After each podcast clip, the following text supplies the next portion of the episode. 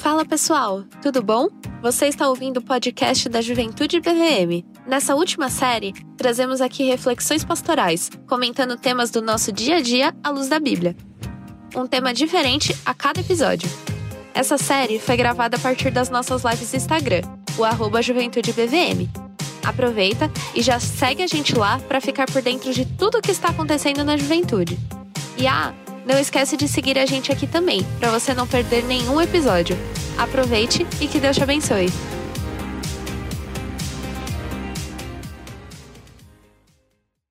Vamos começar que hoje o tema. Gente, eu, tô, eu vou abordar esse tema, deixa eu falar real para vocês aqui, hein? Com muito temor e muito tremor, é, em oração. Tô aqui pedindo faz tempo sabedoria a Deus, clareza. E eu quero desde já falar para vocês que se algo ficar Bom, vai, com certeza vão ter dúvidas, sem dúvida nenhuma. Eu não tenho nem a pretensão de resolver tudo desse tema, de jeito nenhum. Minha pretensão é, é tecer alguns comentários pastorais com o objetivo de fazer a gente refletir, pensar e considerar outras coisas. Fazendo isso, já, já sou um homem feliz. Mas, assim, conforme vocês forem tendo dúvida ou questões mais específicas, por favor, estamos aí à, à disposição, tá bom? Então vamos, vamos começar eu quero começar com uma oração e aí a gente. oh, Estevam, ansioso pela bomba. E aí a gente começa propriamente dito qual é que é dessa série, qual é, qual é que é desse tema. Mas antes da oração, gente, deixa eu só falar um negócio. Lucas Anjos entrou, pessoal. O que, que é isso, hein? Soltem os corações em homenagem a Lucas Anjos. Ressuscitou dos mortos e entrou. Ó, oh, Daniel Cabeça entrou. O que, que é isso, gente? Essa live tá, tá muito bem frequentada hoje. Então vamos orar. Vamos orar e aí a gente começa para valer o negócio. Pai, como é bom ter o Senhor, como é bom confiar em Ti, como é bom poder ser igreja e poder viver mesmo em momentos de adaptação, momentos distintos na nossa caminhada, mas saber que a gente consegue desfrutar da comunhão contigo. Eu te louvo, Senhor. Te louvo pela vida de cada jovem, te louvo pela vida de todo mundo que tem o um coração desejoso de aprender, de crescer, de pensar, de refletir. E eu peço que o Senhor nos abençoe nesse tempo. Me ajuda, Senhor, de direcionamento e ao mesmo tempo ajuda cada irmão a, a conseguir é, lidar no coração, interagir com, com as informações e, e, enfim, que tudo seja no final para a tua glória, para a tua honra, que o teu nome seja exaltado. Eu te peço isso e te agradeço em nome de Jesus. Amém, Deus. Por que, que eu escolhi o assunto terapia? A ideia dessa série é trazer a cada sábado, serão poucos sábados assim, mas a cada sábado um tema que eu vejo que é importante a gente conversar pastoralmente. Né? Então eu, eu, falar percepções pastorais, bíblicas sobre, sobre o assunto e, e, e a gente interagir com isso. Né? E, e eu escolhi propositalmente terapia como sendo o, o primeiro assunto a ser abordado pela massificação de pessoas aí que existe em, em, em torno desse tema e, e, procura sobre isso. Tanto de jovens que já fazem terapia ou algum tipo de, de acompanhamento psicológico, né?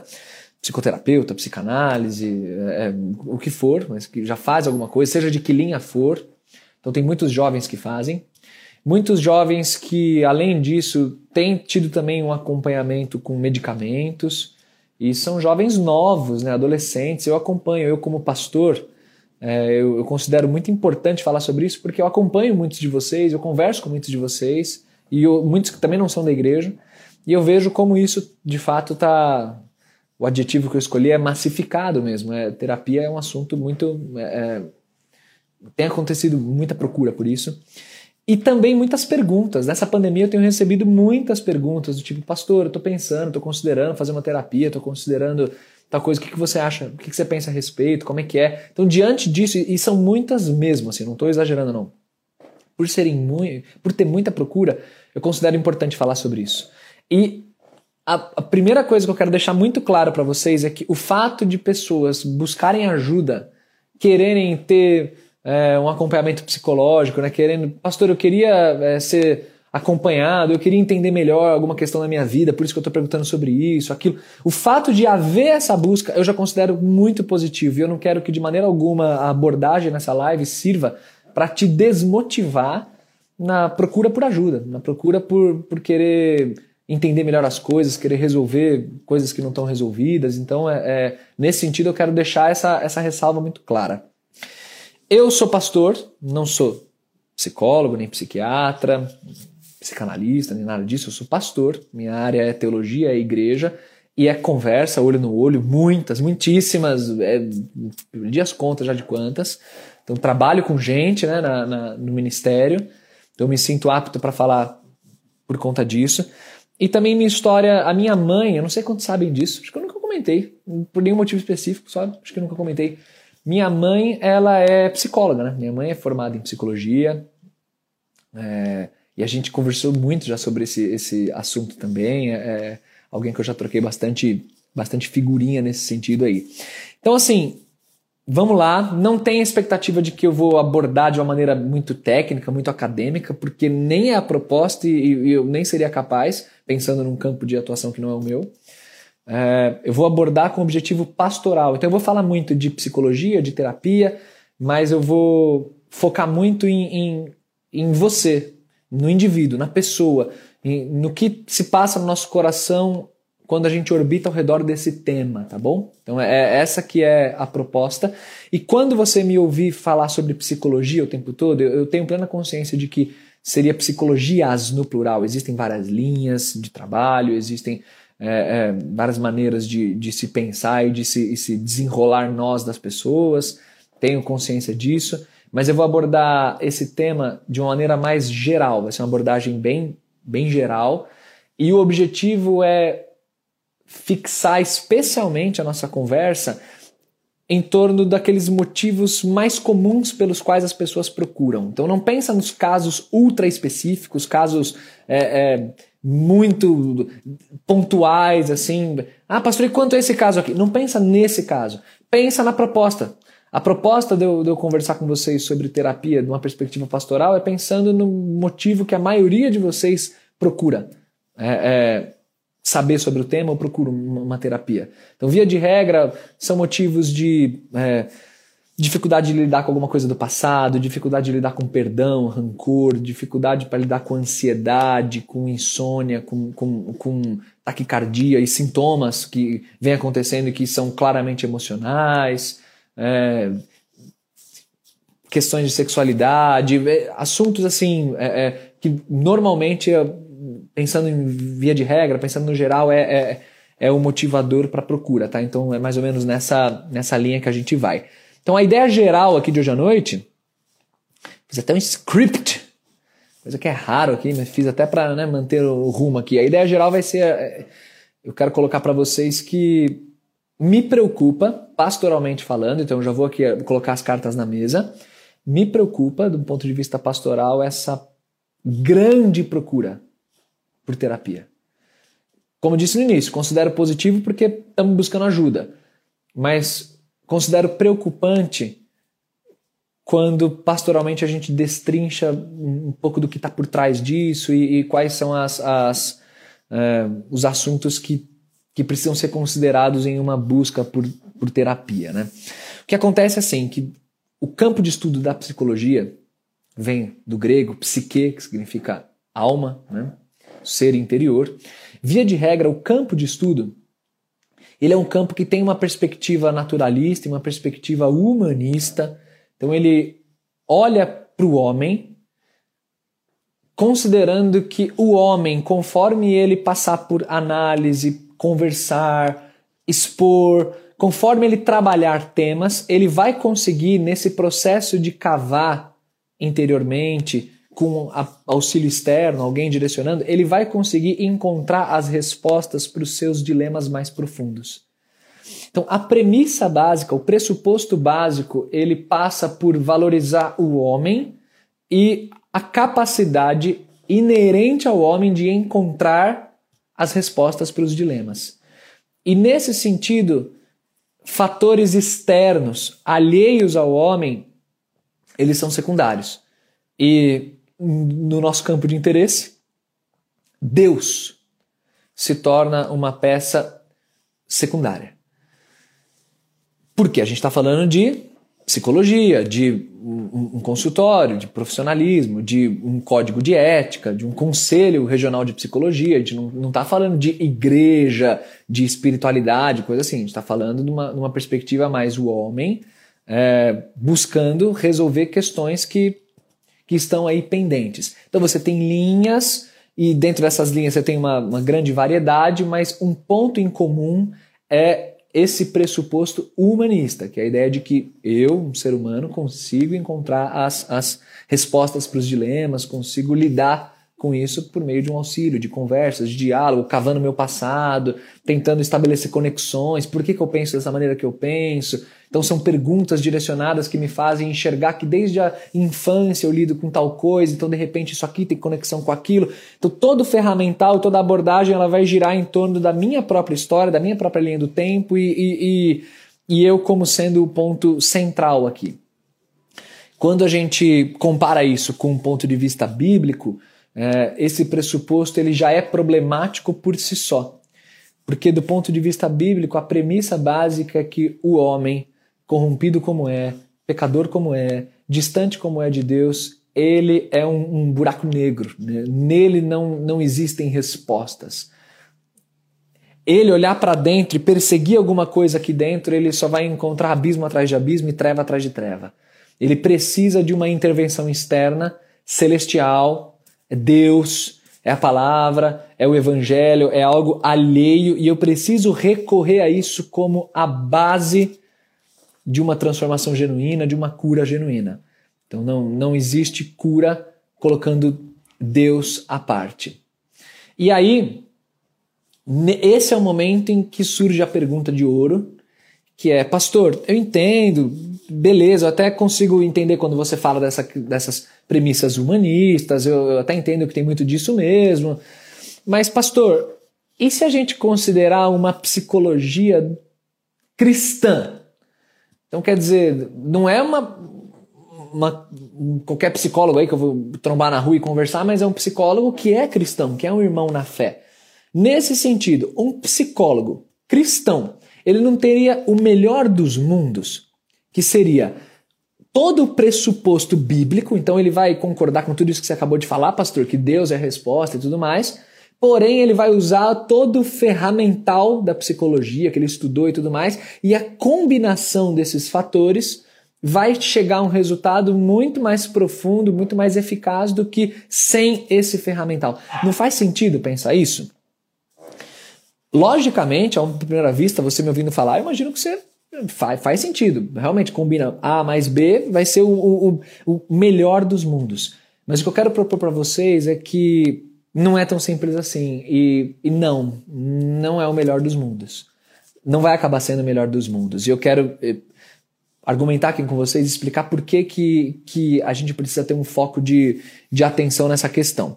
A, o primeiro argumento para eu afirmar que não, isso não seria o melhor dos mundos, é que existe uma tentativa de criar-se um campo neutro em que a psicologia atuaria e é um campo que não tem nada a ver com Deus, com religiosidade, com espiritualidade, é um campo é, é, incolor do ponto de vista moral e ético.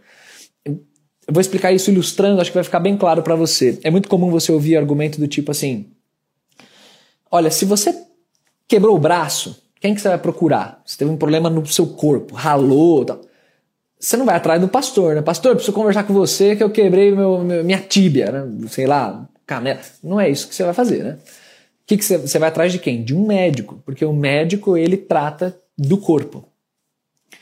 Quando você tem problemas de ordem espiritual, vamos chamar assim, eu estou colocando aspas aí, é, então, sei lá, eu tô com dificuldade de relacionamento de igreja, relação a Deus, devocional ou outras questões que você porventura pense, eu vou procurar apoio na palavra de Deus, apoio na igreja, nos irmãos, no pastor e tudo mais.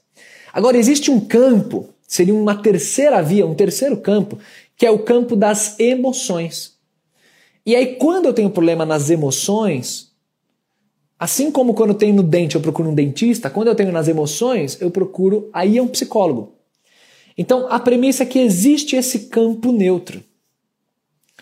Só que o ponto que eu estou começando a destacar aqui com vocês é que não existe esse campo neutro quando a gente pensa nessa abordagem mais geral que eu tenho falado para vocês desde o início, em temas como ansiedade, tristeza, rancor, falta de perdão, sexualidade e temas diversos que são os grandes motivadores para uma, busca por, por acompanhamento psicológico. Esse não é um campo neutro, não é como se a Bíblia se limitasse apenas até determinada linha. Então, até aqui a Bíblia atua, e esses outros campos, eles não são é, é, tocados pela revelação bíblica, porque são campos de, de ordem emocional e nada a ver com espiritual. Então, via de regra, essa divisão tríplice que a gente faz, ela pressupõe que o homem é composto de corpo, médico trata, dentista trata, espírito, Deus trata, Bíblia trata, e alma. Aí a alma, as emoções, aí é o psicólogo que trata. Então, nesse esquema lógico, a coisa se encaixa. Mas fato é que quando você vai investigando as escrituras, você descobre que essa divisão tríplice ela não se sustenta. Que a Bíblia se refere ao homem como sendo uma coisa só, né? parte material e parte imaterial. E fato é que a parte imaterial ela é chamada por diversos termos na Bíblia, inclusive alma, inclusive espírito, são usados intercambiavelmente, inclusive coração, é, mente.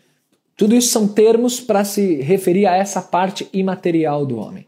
Então, o que eu quero dizer para vocês nesse primeiro tópico aqui é que existe uma clara intersecção entre o campo de trabalho de um terapeuta, dentro dessa abordagem mais geral que eu estou tratando com vocês, e o campo de trabalho de Deus e Sua palavra. Quando a gente fala de ansiedade, ansiedade não é uma questão de simplesmente um desajuste hormonal ou simplesmente um problema emocional que precisa ser tratado. Ansiedade, ela é um tema que é matéria-prima da revelação bíblica. E Deus vai tratar a ansiedade, vai nominar a ansiedade, inclusive, como um pecado, como algo a, ser tratado. Da mesma maneira, falta de confiança em Deus, excesso de tristeza e, e outros tópicos que a Bíblia vai tratar. Então, essa intersecção de assuntos, essa sobreposição de assuntos, faz com que a coisa não seja tão clara e tão lógica como, como parece a uma primeira vista. Então, existe uma, uma sobreposição de campo de trabalho. E aí, nesse sentido, que a coisa fica mais questionável. Eu estudei em, em, duas escolas teológicas. Uma eu fiz o, o, meu bacharelado e a outra eu fiz a validação do meu curso junto ao Ministério da Educação, né, o MEC. E, e eram duas escolas com linhas totalmente diferentes e eu pude entender um pouquinho, linhas de aconselhamento, né? Como era uma linha, como era outra linha, que eu não vou abordar isso aqui nessa, nessa live agora. Mas o que eu quero ilustrar para vocês é o seguinte: eu, eu estudei numa, numa linha que é mais biblicista, que a gente chama de aconselhamento bíblico, é, e, e, estudei na validação, fiz cursos, uh, cadeiras que inclusive me faltavam por causa da linha da, da primeira escola, nessa cadeira de psicologia e, e, e, de aconselhamento numa linha que a gente chama de mais integracionista, que é essa coisa de integrar a psicologia e, e a Bíblia, que é o que a gente está tá conversando aqui. E nessa segunda escola, que é mais integracionista, eu lembro de ouvir assim brincadeiras até do tipo, ah, existe uma linha de aconselhamento de uma galera que acha que tudo é pecado. Qualquer coisa é pecado. Depressão é pecado, é, é, ansiedade é pecado, tudo é pecado. Tem uma galera que pensa assim. Então, é, eu lembro de professores colocarem isso num, num, tom assim provocativo, né? Que tudo é pecado, sendo que a gente sabe que tem coisas que não são pecado. Tudo bem, colega. Tem coisas que a gente sabe que não são necessariamente pecaminosas. Mas existe uma chave para se entender quem é o homem, uma chave bíblica que precisa estar muito clara na nossa mente, que é a noção de queda e redenção. A humanidade ela está encerrada debaixo de Gênesis capítulo 3, a queda, o afastamento de Deus. Então todas as nossas relações estão em alguma medida salpicadas, né, manchadas pela queda que acontece em Gênesis capítulo 3. E a redenção, que é o evangelho, a restauração que Cristo traz. Então, se por razões óbvias, nem tudo eu vou falar, isso é pecado, mas se eu sou minimamente prudente, eu vou entender que tudo que diz respeito ao homem tem, em alguma medida, a coloração da queda atuando por trás. Então eu não posso subestimar a questão do pecado e acreditar em, em simplesmente um campo neutro, especialmente em assuntos de alta carga moral que a própria Bíblia trata e, e, e aborda assim, como esses que eu estou citando como exemplo para vocês. Então eu, eu vou citar aqui aquela, aquela famosa frase do, do Abraham Kuyper, que ele, ele se referia não exatamente à psicologia, se, se referia a tudo, toda a existência humana, como Cristo, ele, o Evangelho redime tudo, e aí eu estou aplicando aqui a esse contexto também da, do ser interior do homem, e, e o, o Kuyper fala assim, né, não há um centímetro quadrado deste mundo do qual Cristo não possa dizer, é meu, é meu. Tudo pertence a Cristo, em tudo Cristo com a sua habilidade redentora, ele vai tocar. Então é complicado a gente fazer uma distinção tão clara em áreas. Ó, oh, irmão, isso aqui não tem nada a ver com Jesus, isso aqui não tem nada a ver com pecado, isso aqui não tem nada a ver com o evangelho. Isso aqui é uma questão. E isso quando a gente está abordando temas como esses aí, né? Falar de ansiedade é assim, falar que falta de perdão é assim. inclusive, tristeza, depressão. Sim, é verdade que, que existem agravamentos de casos, é verdade que, que existem situações muito peculiares, mas é verdade também que existe uma, uma busca muito grande de descentralizar a responsabilidade das coisas da figura do homem. E ela vai sendo lançada para terceiros. O problema é o ambiente, o problema é a formação, o problema são os meus pais, o problema é isso, aquilo. E, e, e não existe uma questão de responsabilização inclusive em, em, em situações difíceis como uma, uma depressão, por exemplo. Sou pastor, a gente lida o tempo inteiro com notícias e, e histórias de pastores que acabaram caindo em suicídio. Isso acontece, acontece infelizmente. E via de regra, a manchete que, que salta, é, o, que, o que estoura é sempre tipo assim: é, gente, depressão é uma coisa muito séria. Gente, olha para depressão, olha para a doença das pessoas. Normalmente a ênfase está mais nessa linha da seriedade da depressão, da depressão como sendo uma doença. E, e, eu entendo a abordagem, eu entendo o que quer dizer e faço coro com isso também. Nós precisamos observar isso com toda a atenção do mundo. Mas eu deixo a ressalva de que o homem, ele é esse balaio só, é uma coisa só esse balaio de gato, tudo junto, tudo misturado. E é difícil você encarar um, um, um, uma caminhada que vai chegar até esse momento do suicídio, isentando da caminhada dessa pessoa qualquer tipo de responsabilidade ou de lidar de frente com pecados ou com o afastamento de Deus. Eu diria que o afastamento de Deus, a distância de Deus é algo muito sério. Então a ênfase está mais no, no, distanciamento de Deus do que num elemento pontual específico aí. E a gente precisa abordar essa questão do afastamento de Deus e lidar com a seriedade, com a responsabilidade que isso traz. É, um servo do Senhor, vivendo intensamente o Evangelho, estando constantemente aos pés de Cristo, é, ele, eu posso afirmar seguramente, ele não chegaria a essa estrada como pastores que inclusive conheci, preguei em igrejas de pastores de, de um pastor que infelizmente se suicidou. Esse camarada não chega. É, a, a, sociedade olha e fala assim: não, ele, ele não tem. Pastor, você é louco, você está falando que ele tem responsabilidade, que ele se afastou de Deus, ele era um doente e tal. É, irmãos, eu entendo isso, mas eu entendo que tem também o efeito da queda e a gente precisa lidar com isso de frente, por mais doloroso que seja, por mais difícil que seja. Quando eu pastoreava em Colônia, na periferia de São Paulo, tinha um irmão lá que é uma benção, cara. O irmão é benção. O cara é muito crente, muito simples. Ele é, é, é analfabeto, não sabia ler, não tinha educação formal nenhuma, mas um cara muito inteligente, muito vivo, sabia versículos decorados, uma vida intensa com Deus. E ele sofria de dores de cabeça muito fortes. E ele era o zelador, a propriedade é tipo um sítio, é zona rural, é São Paulo capital, mas é zona rural. E ele sofria de dores de cabeça muito forte por causa disso, então ele tomava medicamento controlado e medicamento manipulado, né? Tinham três elementos lá manipulados que ele tomava esse, essa medicação. Só que com o tempo o corpo vai se acostumando e aqui e ali você tem que rever as dosagens, rever tudo mais. E em algum momento, que até hoje a gente nunca conseguiu mapear o que aconteceu, mas em algum momento o, o neuro, né, que, que receitava uh, tudo isso, o médico e tal, sei se acabou errando a mão, errando a dose, não sei o que aconteceu, mas eu sei que foi impressionante. De um momento para o outro, esse irmão ele tombou emocionalmente. O cara se prostrou.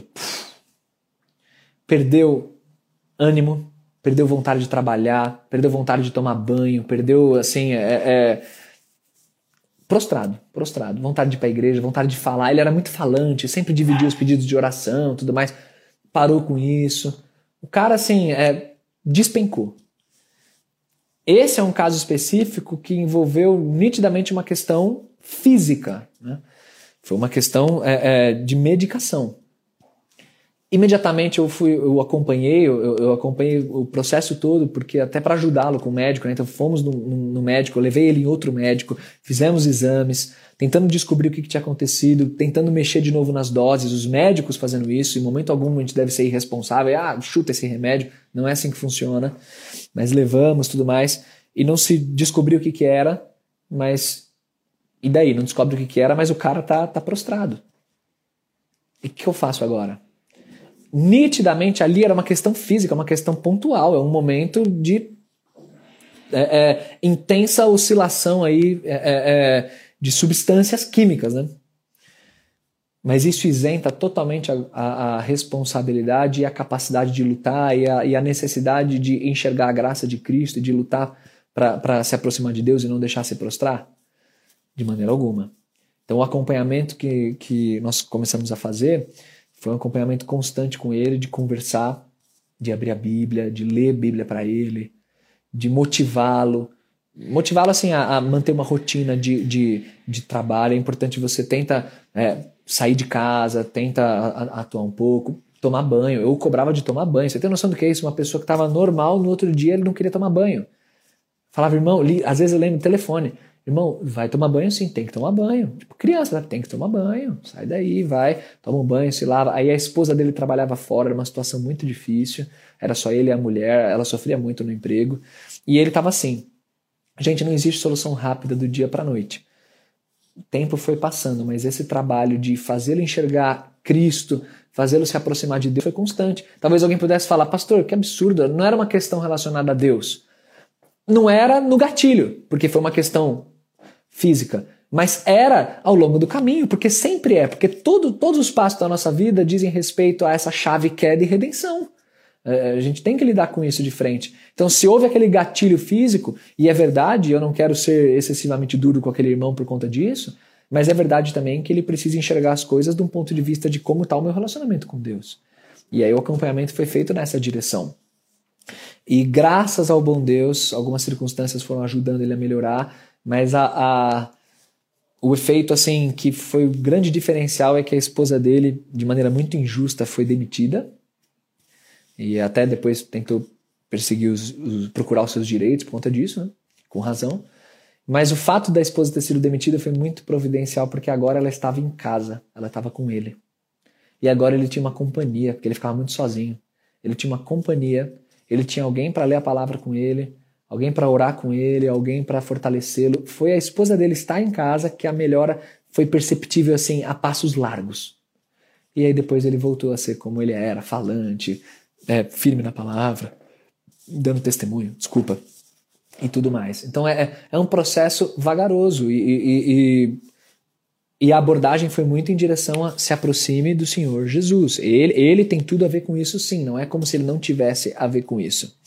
Uma uma outra questão que colocam normalmente relacionada a, ao uso da psicologia integrada à Bíblia, né? Então, pastor, é, você acabou de argumentar que então os pressupostos, manter essa coisa do pressuposto bíblico e da abordagem psicológica é um pouco complicada, porque o pressuposto da psicologia cristã já é meio diferente, como eu acabei de explicar. Mas e se eu usar então a psicologia apenas como uma ferramenta? Então pensa assim, eu vou guardar, então, todos esses, esses essas balizas que você está colocando segundo a palavra, de quem Deus é e tudo mais, mas eu vou usar como uma ferramenta, só uma questão de abordagem, algo para somar na, na, no diálogo, no aprofundamento com as pessoas e tal. Meu irmão, se você fizer isso, a primeira questão é que é um, é um, é um tanto antiético e é um tanto perverter e reduzir o que a própria psicologia se propõe a fazer com as pessoas. Um próprio psicólogo ele não vai encarar todo aquele campo de estudo dele que ele dedicou à vida como uma ferramenta só. Você fala que é só uma ferramenta, sendo que os estudos eles têm. Ferramenta é a ponta da lança, ferramenta diz respeito à prática, ao tete a tete. tem todo um arcabouço aí por trás que. Como é que você vai desprezar assim esse arcabouço desse jeito? Falar que é só uma ferramenta.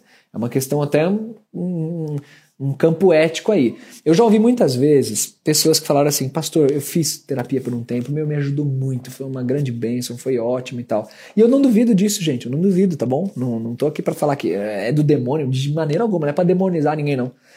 Não duvido que tenha sido. Mas é muito comum eu ouvir relatos do tipo assim, pastor, você não tem noção. Cheguei lá na psicóloga, ela começou a conversar comigo, fez perguntas e tal. E, meu, chegava um momento que essa mulher pegava a Bíblia e ela tacava a Bíblia em mim, nossa, me, me destruía com Bíblia. Eu tenho certeza que isso foi uma grande bênção. Mas essa abordagem específica que de repente você viu num psicólogo cristão X, numa psicóloga cristã Y, é uma abordagem totalmente não recomendada pelo próprio CRP, por exemplo. Conselho Regional de Psicologia. Isso, isso é totalmente antiético. Como é que num consultório, é, como é que num momento ali que alguém busca um atendimento psicológico, o camarada vai abrir Bíblia e vai falar de, de Deus e de Bíblia para as pessoas. É, é um negócio que não é o que o tipo de orientação que rege a profissão. Então isso aconteceu fez bem para você, talvez por você ser crente e tal, mas entenda que essa não é a abordagem clássica, a abordagem que, que se espera de, de um terapeuta. Então, até nesse sentido, você falar apenas como uma ferramenta é, é, acaba maculando um tanto da do que a psicologia se propõe a fazer mesmo, né? Então é, é complicado você só chamar de, de ferramenta.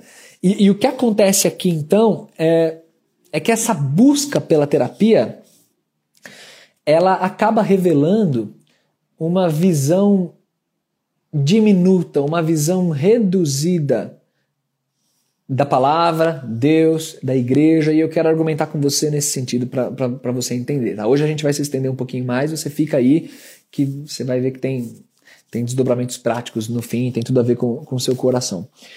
Eu observo o seguinte: muita gente procura uma terapia porque acaba é, jogando sobre o terapeuta uma, uma expectativa de um amigo profissional. É uma pessoa que não tem amigos, não vive a vida de corpo vivo de Cristo, não vive discipulado genuíno, não vive amizades é, é fortes, não vive a palavra intensamente. Ela às vezes se sente sozinha, ela tem questões que não sabe lidar com, é, um monte de, de questões a serem desenroladas aí. E ela vê num terapeuta, então, um, uma pessoa que ela vai ter uma vez por semana um tempo de conversa, pelo menos uma hora ali, normalmente é esse o tempo, que vai, vai ouvir, você vai poder conversar a respeito de alguma questão. Se é um bom profissional, e tem muitos bons profissionais, ele vai fazer boas perguntas, boas ponderações, de maneira muito respeitosa, de maneira muito ética. E isso, eu não tenho dúvida que vai te ajudar. Porque você vai ter semanalmente contato com alguém a respeito de determinado assunto. E só em falar, só em conversar, isso já ajuda. Mas o meu ponto é que isso não resolve em última análise. É, isso, isso vai ser algo que, que vai ter um efeito imediato ali, vai te ajudar a lidar com a, com a, a questão, porque semanalmente está à disposição, porque afinal o pastor Bruno, eu tento falar com o cara, o cara me responde, sei lá, depois de quanto tempo. Na igreja tem um amigo, um discipulado para valer e tal. Então a gente acaba substituindo. Então, por eu ter uma visão um pouco mais diminuída do, do poder, né, de toda a potência que é a comunidade local, eu acabo buscando numa terapia suprir um espaço que que está faltando aqui, né? E quando eu falo que é uma visão diminuta, eu falo de textos como, por exemplo, Colossenses capítulo 3, versículo 16. Deixa eu abrir e ler aqui rapidamente para vocês. 3,16 fala assim de Colossenses: Habite ricamente em vós a palavra de Cristo. Instruí-vos e aconselhai-vos mutuamente em toda a sabedoria louvando a Deus com salmos, hinos, cânticos espirituais, com gratidão em vosso coração. Quando o texto bíblico fala habite ricamente em vocês a palavra de Cristo, num coração em que a palavra de Cristo é ricamente habitada. O cara vive isso na palavra, na igreja, nas amizades, na caminhada. É, você acha que vai ter espaço para para pontas soltas no sentido de não saber lidar com uma ansiedade, não saber lidar com, com é, uma tristeza, com uma frustração, com algum revés que sofreu, com... ele vai ter o amparo no corpo de Cristo. A gente não pode subestimar o que é o corpo de Cristo, porque, gente, é isso que me incomoda. Hoje em dia, a coisa está muito assim. É, são problemas mais normaisinhos, mais superficiais. Ah, a gente procura a igreja, procura o pastor, procura os amigos, um discipulado tal, beleza. Agora aconteceu um negócio sério com a minha vida. Negócio sério? Não, eu preciso de uma ajuda profissional. Então, aí eu preciso procurar externamente.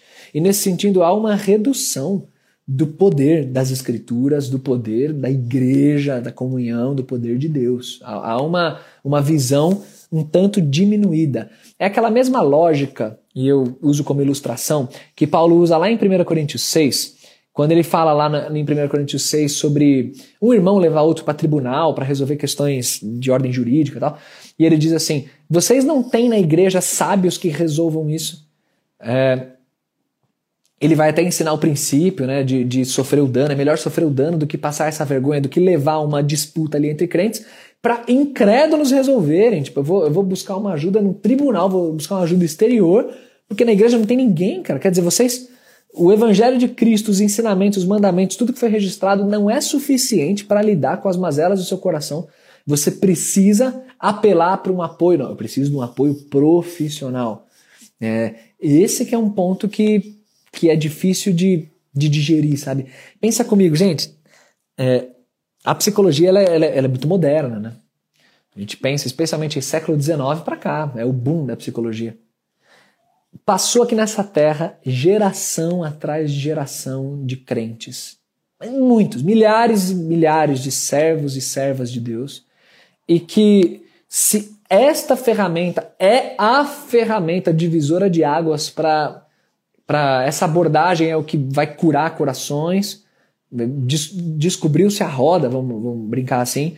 São gerações e gerações de crentes que, que eram incompletos emocionalmente, ou não tinham capacidade, não tinham recursos para lidar com as mazelas emocionais, sendo que a Bíblia é um livro, o Evangelho, Cristo, ele trata exatamente do que está no nosso coração, dos dilemas mais profundos do nosso coração, é a palavra de Deus que trata.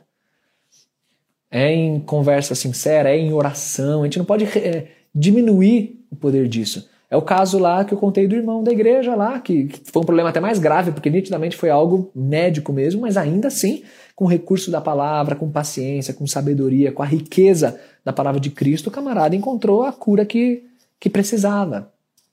E se por um lado, então, há uma, uma diminuição né, do que é a igreja, do que são as escrituras, há um enaltecimento da figura do profissional, do terapeuta, da psicologia como ferramenta. É, existe assim um deslumbramento, e esse deslumbramento, de maneira pastoral, eu, eu, eu, eu, eu questiono. Não quero, gente, denegrir nenhum profissional, pelo amor de Deus, não é, não é isso que eu estou fazendo aqui. Mas eu vou usar como ilustração aqui. O psicólogo, gente, ele é visto como um verdadeiro oráculo. Ele é um oráculo. É, alguém já disse até que o psicólogo ele é o pároco, ele é o ministro do secularismo, né? O que o pastor representa para um, uma ovelha, é, um psicólogo representa para um secular. Né? Então ele está com situações difíceis, ele, ele procura o apoio. É quase um, entre aspas, aqui, um guru. E, e é então lançado sobre a figura de um terapeuta toda essa aura do saber, esse oráculo. Então, tipo assim, quando um, um, um psicólogo fala alguma coisa, você já está com o coração tão predisposto, porque, cara, é profissional, é outro nível é ciência, é tal, é não sei o quê. Eu vou lá e, e eu ouço, eu bebo. Então o cara fala X, eu tipo fico, nossa, é, tal. Então existe essa, essa, esse, esse profundo respeito. Então você vai já de, de peito aberto. E isso causa, às vezes, até aquele. Eu cheguei a pensar em alguma outra expressão e eu não. Acho que a melhor vai ser essa que eu vou usar, mas eu vou colocar uma ressalva aqui, tá? Isso causa até um certo efeito placebo. Sabe o que é o efeito placebo, né? Sei lá, um camarada tá doente, aí você dá um copo d'água e fala, cara, toma aqui que tem um remédio muito bom. E o cara toma aquele copo d'água achando que tem um remédio muito bom e aquilo psicologicamente já tem um efeito nele. É, era só água, mas por ele estar tá com, ali, com o peito aberto, tomando aquilo, acreditando naquela medicação, ele, ele acaba tendo algum resultado positivo. É, eu coloco a ressalva porque efeito placebo dá a entender assim que não tem remédio nenhum, não serve para nada. E não, e não é o que, eu quero, o que eu quero colocar aqui. Mas quando eu chamo de efeito placebo é o seguinte: É muito comum, e eu já vi experiências, mais de uma vez, experiências do tipo, sei lá, pastor, eu estava lidando com uma questão X, procurei uma ajuda de um pastor, mano, sei lá, o pastor pega, abriu a Bíblia, leu um texto, leu um salmo lá comigo, falou que o meu coração tem que estar em Jesus, em Deus tal, ele fechou a Bíblia, orou e, mano, desculpa, pastor, mas isso não, não resolve. Eu fui embora, eu sei que eu não devo, sei lá, é, ficar triste, mas eu tô triste, ué. Não é ler, abrir a Bíblia e ler um salmo que vai me curar. Gente, eu entendo essa crítica, tá? E eu entendo que é, falta muita capacitação, falta muita habilidade para muitas pessoas, muitos conselheiros bíblicos, e, e não só pastores, para nós como crentes. A gente às vezes é muito raso na abordagem e eu faço aqui o, o meia-culpa. É importante a gente é, melhorar a, a forma de abordar as pessoas.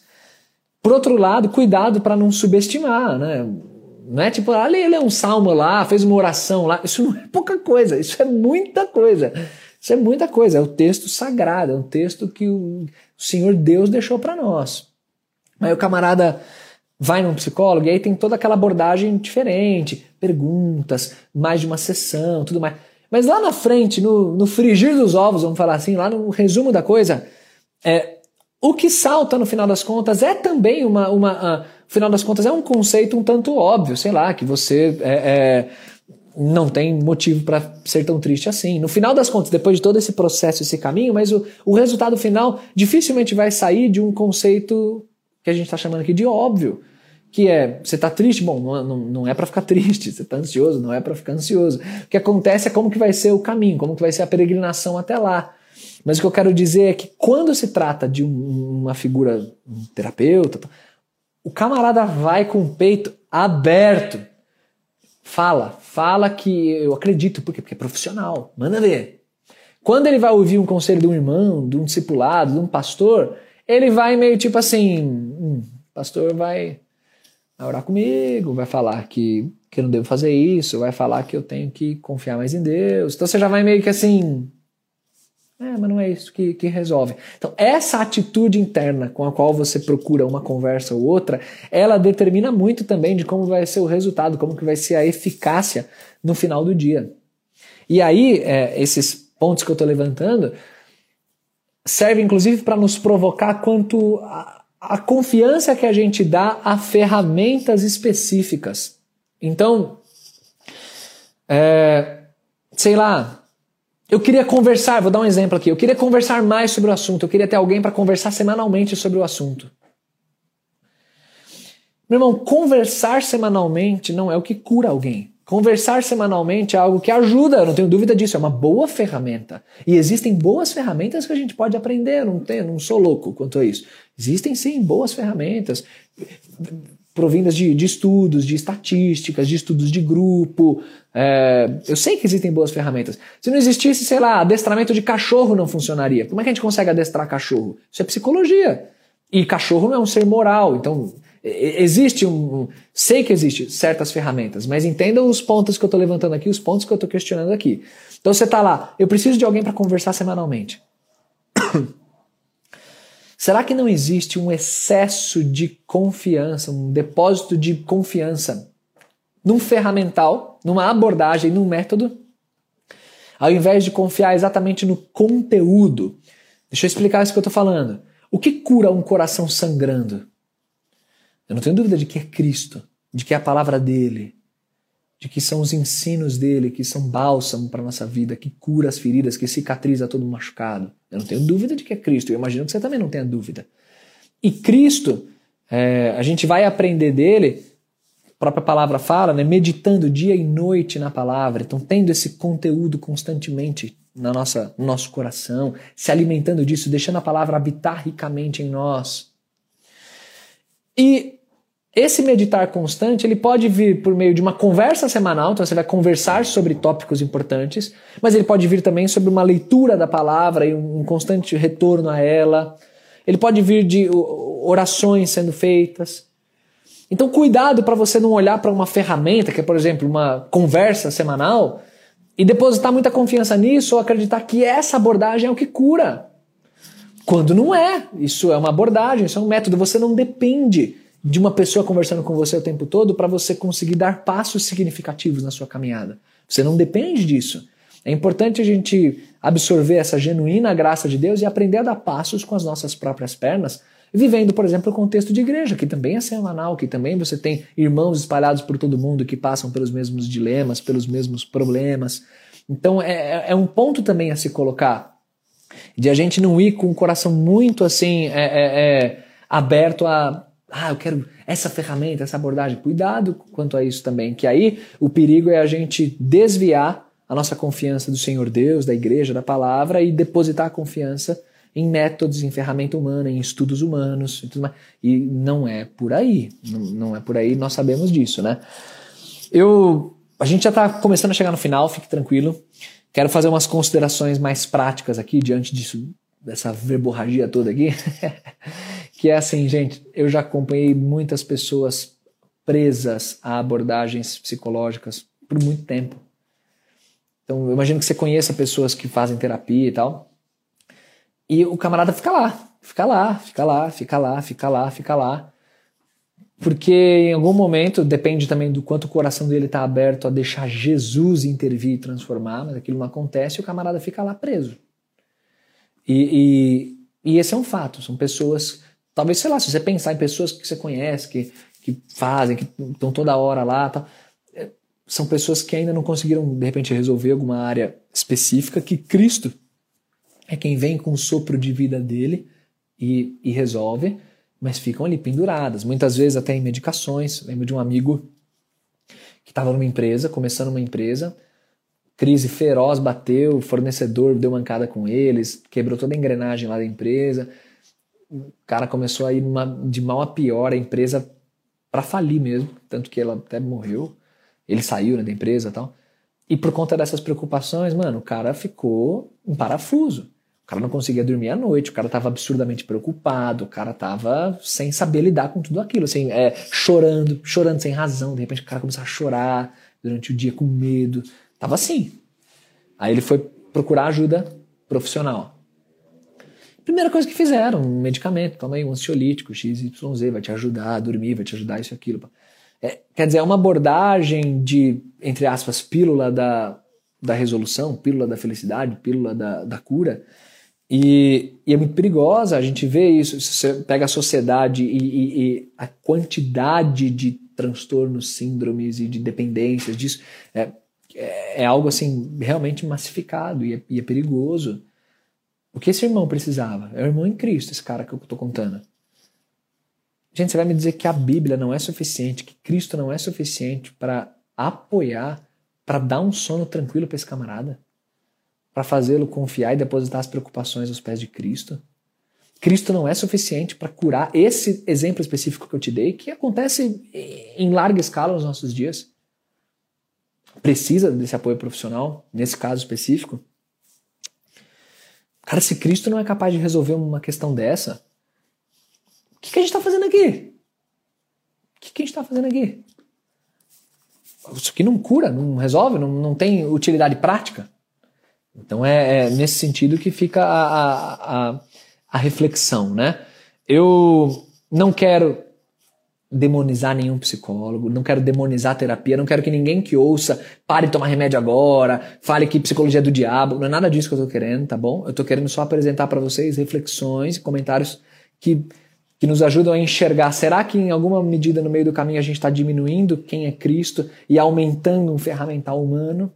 É, Será que a gente não está assim muito focado nisso? Então esse é o questionamento que eu faço. Eu sei que uma conversa sobre isso não é suficiente para lidar com tudo que o assunto traz, mas é suficiente pelo menos para introduzir a questão e vocês perceberem que via de regra nas abordagens gerais, é, eu creio plenamente de que você não não precisa de terapia para problemas, é, para situações comuns do, do dia a dia aí. Eu teria mais coisas para falar, mas até por causa do tempo, eu fui me empolgando, falando, falando, falando. Eu quero encerrar lendo para vocês trechos do Salmo 119.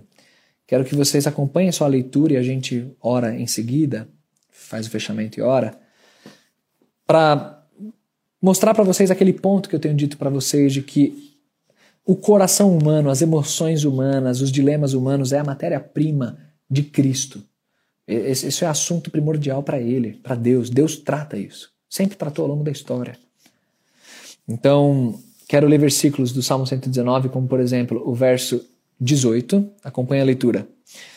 Desvenda os meus olhos para que eu contemple as maravilhas da tua lei. Salmo 119 é um salmo totalmente girando em torno da palavra de Deus, né? Tudo é, é para louvar a Deus pela palavra dele. Então, desvenda os meus olhos, porque talvez eu não esteja vendo as maravilhas da tua lei, o quanto a Escritura é capaz de, de lidar com dilemas tão profundos do coração humano.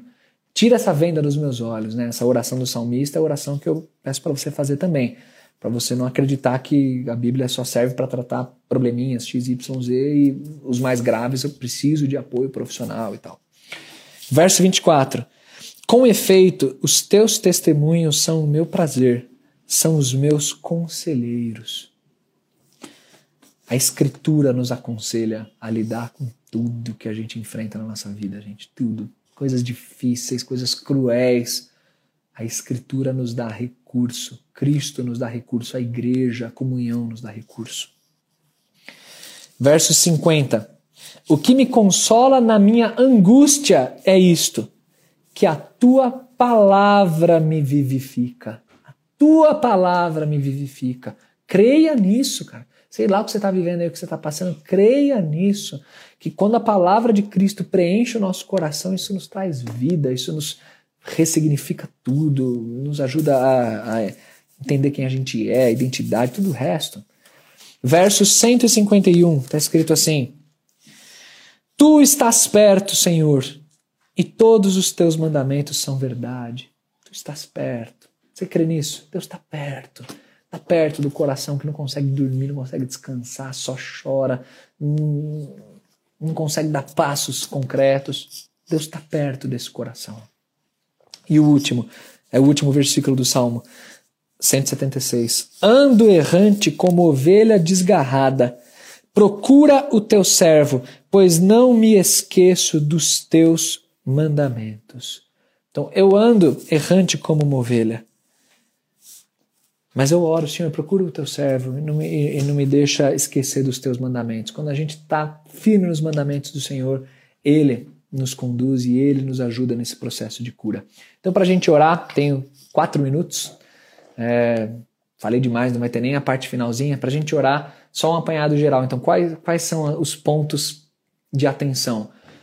sobreposição de assuntos, intersecção de assuntos. A Bíblia trata exatamente do que nessas abordagens mais gerais da psicologia são tratados. Não estou falando que psicologia tem que ser extinta, mas que tem que ser reorientada muita coisa tem. A coisa está bem esquisita na nossa sociedade, bem esquisita. Então a Bíblia ela trata desses assuntos. Tratar a psicologia como uma mera ferramenta é diminuí-la e inclusive pode incorrer num problema ético quando a gente fala em juntar psicologia e cristianismo, assim, psicólogo cristão em termos de consultório. Tem coisas que a gente pode usar, tem coisas que a gente pode aprender, abordagens, coisas mais técnicas, específicas. Sim, há espaço para a gente aprender. Mas daí para o abismo de ser um psicólogo cristão é um outro caminho. E a parte final que eu falei, cuidado para não diminuir a visão de Cristo, palavra e igreja e enaltecer muito a visão do psicólogo, do profissional, do terapeuta, isso no final das contas é o que está por trás. Por mais que você diga, não, eu creio, eu creio em Cristo sim, mas é que eu. Esse mais é que é que vai te é, fazendo questionar a suficiência de Cristo e das Escrituras. Bom, uma primeira conversa para muitas possíveis outras que, que venham a surgir. Contem com a igreja, contem comigo, amo vocês, tamo junto. Deixa eu orar encerrando. Dois minutos, meu Deus. Vamos orar. Pai querido, te louvo, te agradeço pela tua bênção, pela tua orientação. E te agradeço porque o que fica no final de tudo é a confiança que a gente tem no Senhor e na maneira como o Senhor trabalha o coração humano e nos ajuda a lidar com o que há de mais profundo aqui dentro. Eu creio no Senhor. Creio que as situações mais tristes, mais difíceis da vida, tua palavra, teus ensinos nos dão total recurso para lidar. E a gente encontra na família que o Senhor comprou com teu sangue na igreja, nos irmãos, no discipulado, a gente encontra o recurso para ter uma vida plena contigo, para lidar com tristezas, para lidar com angústia, com frustração, com rancor, com ira, com choro, com o que for. Eu sei que sim, com abusos, com traumas. Confio muito no Senhor, confio muito na tua palavra. E sei que que o Senhor nos oriente em tudo. Nos ajuda a sempre devotar ao Senhor o nosso tudo, o nosso coração e cada centímetro do nosso ser. Oro pela vida de cada irmão, pelo dilema que cada um enfrenta e peço que no final das contas o teu caráter seja impresso no coração de cada um e a tua imagem seja vista na vida de cada um. Muito obrigado por tudo. Em nome e na autoridade de Jesus que nós oramos. Amém, Senhor. Irmãos, amém. Bom estar com vocês. E como eu disse, eu falo humildemente mesmo, gente. Isso é um ponto de partida para um diálogo muito mais longo. A gente pode, enfim, abordar muito mais isso tudo. É, se você tem qualquer dúvida, qualquer questão aí sobre o assunto também, estamos aí, tá bom? E que Deus te abençoe sempre. Muito bom, pessoal. Deus abençoe. Até sabadão que vem, se Deus quiser.